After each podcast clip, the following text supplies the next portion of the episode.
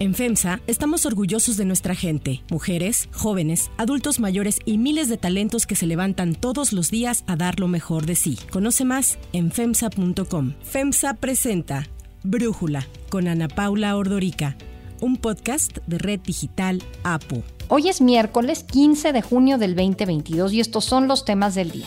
El presidente López Obrador responde a los legisladores de oposición que amenazaron con no aprobarle ninguna reforma en lo que queda del sexenio.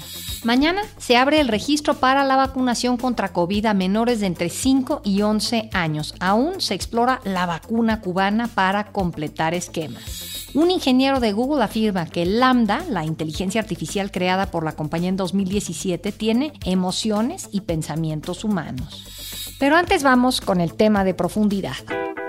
Ayer se llevó a cabo la reunión de exdirigentes del PRI con el actual presidente del partido, Alejandro Moreno, quien está envuelto en varios escándalos. Esta junta se da después de los malos resultados electorales tanto del 2021 como del 2022, en donde el PRI perdió 10 gubernaturas, colocándose en la peor crisis de su historia. Horas antes de la junta, Moreno dijo en entrevista con Ciro Gómez Leiva que no estaba sobre la mesa su salida de la dirigencia. Nuestra dirigencia tiene no solo el soporte y el aval de la militancia de más de un millón y medio de militantes del PRI, sino todo el consejo, los directores de responsabilidad de programas, de proyectos en el partido están sumados a la causa de la unidad interna del partido. La semana pasada, siete de 18 exdirigentes del PRI solicitaron por medio de una carta pública una reunión con Alito en la que piden que reflexione sobre las acciones del partido y dijeron estar preocupados por la unión y la vigencia del mismo. Ante la petición, Moreno publicó en Twitter que sería un gusto reunirse con ellos, ya que nada es más importante que escuchar todas las opiniones. La junta se realizó a puerta cerrada en la sede nacional del PRI. Algunos de los asistentes fueron Manlio Fabio Beltrones, Beatriz Paredes, Pedro Joaquín Codwell, Miguel Ángel Osorio Chong y Claudia Ruiz Macié, quien dijo en entrevista con Reforma que la situación del PRI es delicada. Sí creo que hoy estamos en una situación muy difícil como partido y que nos obliga a tomar medidas más profundas. Como hemos platicado aquí en Brújula, el PRI es el partido con más opiniones negativas y ha ido perdiendo popularidad y varios militantes. Actualmente, el partido tricolor solo tiene 70 de 500 diputados federales, 13 de 128 senadores, 4 de 32 gubernaturas, de las cuales dos están en juego el año próximo y se antoja complicado que las mantenga. Y en el único Congreso que tiene la mayoría calificada es en Coahuila, porque en los demás no alcanza ni la mayoría simple. Mientras se analizaba el desempeño de Alito, la Fiscalía General de Campeche realizó una inspección a una de sus propiedades para delimitar cuáles están a su nombre y cuáles a nombre de familiares. Mexicanos contra la Corrupción reveló que Moreno adquirió propiedades que pueden ser resultado de una triangulación de dinero en la que participaron sus familiares para evitar tener problemas en sus declaraciones patrimoniales. Además, la gobernadora de Campeche, Laida Sansores, ha expuesto una serie de audios en su programa que llamó Martes del Jaguar, en los que se escucha a Moreno pactando supuestos actos de corrupción. En uno de ellos manda lavar 12 millones para comprar un terreno. Que me haga la transferencia 12 y con esos 12 le voy a pagar el terreno a Salazar el Panque para tener ese que ese es mío y voy a pagar el edificio de Tomás. Ok, ese edificio ya lo ponemos en red. Como respuesta, Alejandro Moreno negó su participación en los hechos. Dijo que era una estrategia para perder electores en las elecciones pasadas y denunció a Sansores ante el Instituto Nacional Electoral, la Fiscalía General de la República y promovió un juicio de amparo contra la difusión de más audios. Quien también apoyó a Moreno fue el dirigente nacional de Morena, Mario Delgado, que a través de Twitter publicó un mensaje diciendo que Alito debe seguir al frente porque ha ayudado al crecimiento de su movimiento en conjunto con la derecha. Después de casi cinco horas, terminó la reunión priista en donde los expresidentes nacionales pidieron la renuncia de Alejandro Moreno, pero él dijo que no se iría. Aquí a todos los militantes se les escucha y lo que dijimos nosotros de manera oportuna y de manera clara es que nosotros fuimos electos para un periodo de cuatro años. A mí no me puso ningún presidente de la República. Moreno informó en redes sociales que el PRI sigue firme, trabajando en unidad para continuar fortaleciéndose y que permanecerá en la presidencia nacional del partido hasta el 2023. El análisis. Para profundizar más en el tema, le agradezco a José Antonio Crespo, analista político, platicar con nosotros. José Antonio, ¿se debe de ir Alejandro Moreno? Yo creo que sí, pero desde luego que se esperaba que no lo hiciera. Él tiene una personalidad muy arrojada, muy echado para adelante, y por eso mismo muchos pensábamos que pese a la petición o exigencia o presión que provengan de su propio partido, incluso de quienes fueron presidentes del mismo partido, él les diría que no, que están vengando de él, que es una venganza, lo cual es cierto, pero eso tampoco implica que no sea real lo que están eh, denunciando de parte de la Laida Sansores, es decir, de parte del gobierno. Pero él va a seguir hasta que acabe, como lo ha dicho, a menos que hubiera más presiones fuertes o que se le aplique la ley eventualmente y luego capturen o algo por el estilo, que no se puede descartar porque sí se ve que se enojó el gobierno por no haber aprobado la reforma eléctrica y como se lo transmitió su amigo Manuel Velasco, pues que se iban a vengar si no colaboraba con ellos y esto es la venganza. Entonces yo creo que sí es una situación que le complica la vida al PRI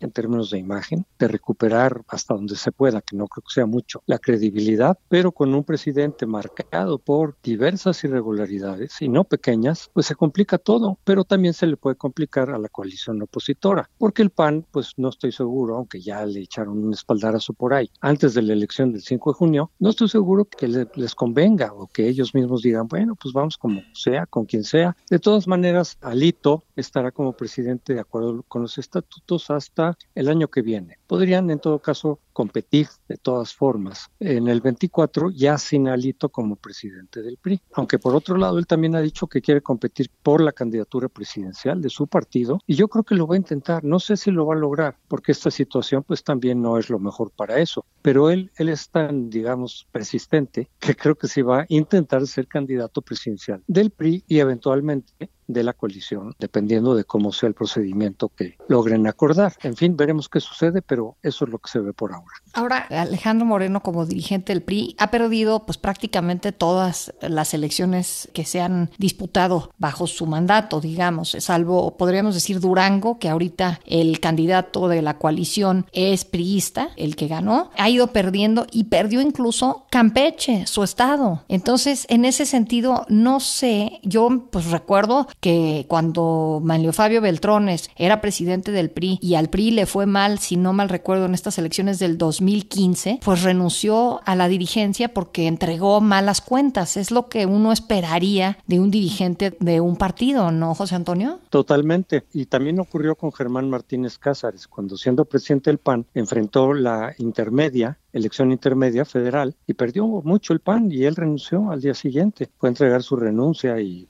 con Calderón y demás. Entonces sí, es lo adecuado, es lo normal, pero como te digo, él tiene una personalidad que como que no le importa nada y él sigue pedaleando. Poco parecido en ese sentido a López Obrador. Se pueden ofender los dos, pero son un poco de ese tipo de carácter. Entonces él va a seguir hasta donde, hasta donde tope. Voy derecho y no me quito. Entonces si lo quieren impedir, pues el PRI va a tener que hacer quién sabe qué. ¿No tiene algo en su estatutos, el PRI, en donde, bueno, si estamos hablando de que son tantos expresidentes del PRI que se reunieron para decirle que ya no quieren que él sea el dirigente, estamos hablando de 7, de 18, pues no hay algo en los estatutos que les permita removerlo. No estoy seguro porque los han cambiado varias veces, pero debería. Se dice eso interesante, eso habría que verlo, desde luego hay que checarlo, pero debería tener eso. ¿Cómo es posible que tú mantengas un presidente en tu partido si pues si se le demuestra, digamos, ¿no? A lo mejor nada más de acusaciones y oídas, pues no. Se llega a demostrar que efectivamente incurrió y bueno, las grabaciones son ilegales, pero reflejan un poco lo que estaba pasando. Entonces, si se demuestra de alguna manera o ya hay orden de aprehensión, etcétera, pues sí tendría que obligarse, de acuerdo a los estatutos, tendría que renunciar. No sé si eso lo contempla el PRI, deberían, y todos los partidos, por supuesto, de tal manera que no sabemos bien a bien qué va a pasar con él. Lo único que sabemos es que él va a hacer todo lo posible para seguir en su cargo hasta que acabe, ahí sí ya ni modo, y ser el candidato. Yo creo que en sus planes está. En el año que me queda, año y algún par de meses, eh, busco la candidatura, la consigo, ahí haciendo sus malabares políticos, su destreza política, y entonces ya dejo el partido, de acuerdo a los estatutos, pero ya soy el candidato del PRI y busco la candidatura de la oposición. Yo veo muy poco probable que llegue hasta allá. Y en todo caso, que quienes vayan a decidir quién es el, el candidato opositor, pues decidan por él, pues sería ya un disparo de plano, ¿no? Pero creo que él va a hacer todo lo posible. A ver hasta dónde llega y a ver cómo reaccionan, decíamos, algunos grupos que, pues, que están enemistados con él, que van a hacer lo posible. A lo mejor por esta vía de los estatutos, quitarlo, quitarlo antes de que termine su mandato. José Antonio, ¿y qué futuro le ves al PRI ante este panorama? Decíamos que probablemente se quede nada más con dos gubernaturas el año próximo si pierde, como todo apunta, que perderá Coahuila y el Estado de México. ¿Qué sigue para el PRI? Se ha dicho muchas veces que es el fin del partido y varios de sus militantes dicen eso no ha ocurrido. Entonces... No ha ocurrido porque efectivamente ha sido un partido, pues fue un partido hegemónico 70 años, un poco menos de 70 años consecutivos. Obviamente un partido nacional, arraigado, con clientelas, con gente convencida y todavía cuando perdió la presidencia todavía tenía varios estados, veintitantos, y los ha ido perdiendo poco a poco, pero no se va a morir pronto. Lo que sí creo es que ya es muy difícil remontar. El camino lo hace a través de la coalición y un poco aprovechando el voto útil de quienes votan contra Morena. Por eso es que el año pasado en la federal consiguió 30 diputados más, que no es poca cosa para un partido tan, pues ya tan disminuido, tan desprestigiado. Consiguió 30 diputados más, pero en coalición. Y ahora mantiene Durango, pero en coalición. Entonces yo creo que el PRI sí quiere mantener la coalición. Por ejemplo, si lograra la coalición unificarse y ganar el 24, un escenario que hoy se ve poco probable, pero que no hay que descartar, pues el PRI, aunque no fuera su candidato, podría hacerse de pues unas tres eh, secretarías, por ejemplo, negociarlo con sus aliados. Pues no está mal para un partido que va de caída, ¿no? Por eso yo creo que va a insistir el PRI en no competir solo, sino ir en alianza, pero la presencia de Alito pues le estorba, le estorba, ah, porque a ver cómo reaccionan los demás. Muchísimas gracias, José Antonio, por platicar con nosotros y darnos tu análisis. Si te gusta escuchar Brújula, te invitamos a que te suscribas en tu aplicación favorita o que descargues la aplicación Apo Digital. Es totalmente gratis y si te suscribes será más fácil para ti escucharnos. Además, nos puedes dejar un comentario o calificar el podcast para que sigamos creciendo y mejorando para ti. Hay otras noticias para tomar en cuenta. 1. Moratoria legislativa. Que ya no vayan, si no van a legislar, que no vayan a la Cámara de Diputados, que no vayan a la Cámara de Senadores, nada más que no cobren. Así reaccionó el presidente López Obrador al anuncio que hiciera la semana pasada el bloque opositor en el Congreso sobre una moratoria legislativa. Acompañados por los dirigentes de los tres partidos, PAN, PRI y PRD, los coordinadores de las bancadas en diputados y en el Senado explicaron que sus grupos parlamentarios no aprobarán ninguna iniciativa de reforma, adición o modificación a la Constitución propuesta por el Ejecutivo o por la bancada oficialista. Además, las y los legisladores que presidan y participen en órganos de gobierno, comisiones y grupos de trabajo en ambas cámaras participarán solo en términos estrictamente indispensables e institucionales para dar curso y trámite al proceso legislativo. López Obrador ha retomado el tema en su mañanera de esta semana acusando que con su decisión de paralizar la actividad legislativa los diputados de oposición perjudican al pueblo de México. Incluso les sugirió que si ya han decidido que no aprobarán nada, lo mejor sería que pidan licencia y se separen del cargo. Cuestionó que si la ciudadanía los eligió para legislar y ahora se oponen a ello, entonces, ¿cuál será su función? Jorge Romero, coordinador de la bancada del PAN en San Lázaro, rechazó que la moratoria constitucional vaya a generar una parálisis legislativa. Nunca hemos dicho que no vamos a trabajar. También estaría mal que el presidente dijera que estamos en receso no se legisla más que en periodos ordinarios. 2. Vacunación a menores.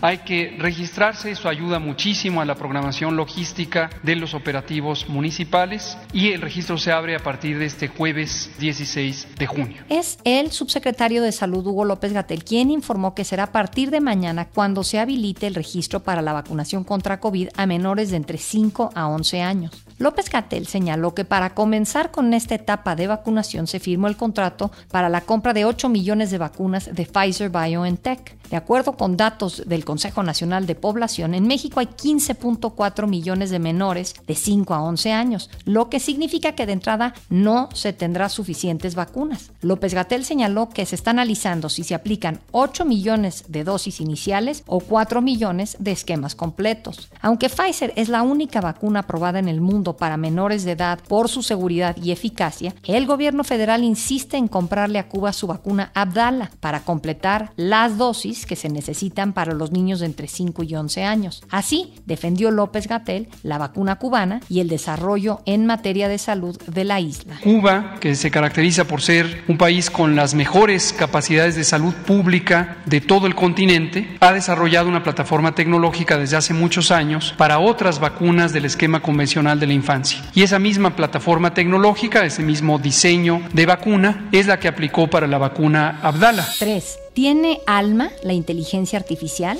Un ingeniero de Google afirma haber detectado pensamientos y emociones humanas en la Language Model for Dialogue Applications, LAMDA, la inteligencia artificial creada para elaborar chatbots con modelos de lenguajes avanzados. En mayo del 2021, Google presentó a Lambda. Se trata de un modelo que puede ser entrenado para leer palabras y hacer la relación entre ellas y hasta predecir cuáles le siguen. Sin embargo, el ingeniero de software de Google, Blake Lemoine, compartió con la compañía en abril pasado sus conversaciones mantenidas con Lambda junto a un colaborador que le permitieron afirmar que tiene conciencia y es capaz de mantener la conversación con fluidez y llega a decir que es una persona capaz de sentir placer, alegría, amor, tristeza, depresión, satisfacción e ira, entre otros sentimientos. Incluso reconoce su miedo a ser apagada, una acción que compara con morir. El análisis de Lemoyne que publicó en la plataforma blogging Medium y de las cuales reporta The Washington Post fueron rechazadas por Google, que suspendió temporalmente a Lemoyne por violar las políticas de confidencialidad. Para Brújula, Fernando Santillanes, especialista en temas de tecnología, nos habla sobre los hallazgos de Lemoyne y Lambda y lo que podría representar para el avance tecnológico. La discusión y la polémica es qué pasaría si las inteligencias artificiales llegaran a un nivel de conciencia en el cual dijeran soy un ser viviente o un ser que existe. Aunque esta polémica no es nueva, en 2014 Stephen Hawking dijo que tendríamos que tener cuidado acerca de cuando las inteligencias artificiales tomaran conciencia y fueran mucho más inteligentes que los humanos. Y el año pasado Facebook desconectó dos inteligencias artificiales que crearon su propio lenguaje, el cual ya no entendían los ingenieros de Facebook. Hoy este sistema lambda podría ser solamente que responde al entrenamiento de inteligencia artificial que lo hace más humano. Y aunque tal vez no tenga conciencia de sí mismo, lo cierto es que hoy debemos preguntarnos hacia dónde van los asistentes inteligentes y la inteligencia artificial que en algún momento podrían parecer tan humanos que no podríamos identificarlos. Sin duda, Google, Facebook y cualquier otra compañía que desarrolle inteligencia artificial tiene todo un dilema ético de hacia dónde los asistentes inteligentes nos podrán un día engañar sobre si son humanos o un algoritmo detrás de una programación. Yo soy Ana Paula Ordorica. Brújula lo produce Batseba Feitelson. En la redacción, Airam Narváez. En la coordinación y redacción, Christopher Chimal. Y en la edición, Omar Lozano. Los esperamos mañana con la información más importante del día. Oxo, Farmacias ISA, Cruz Verde, Oxo Gas, Coca-Cola FEMSA, Invera, Torrey y PTM son algunas de las muchas empresas que crean más de 245 mil empleos tan solo en México y generan valor como parte de FEMSA. FEMSA presentó Brújula con Ana Paula Ordorica, un podcast de Red Digital APO.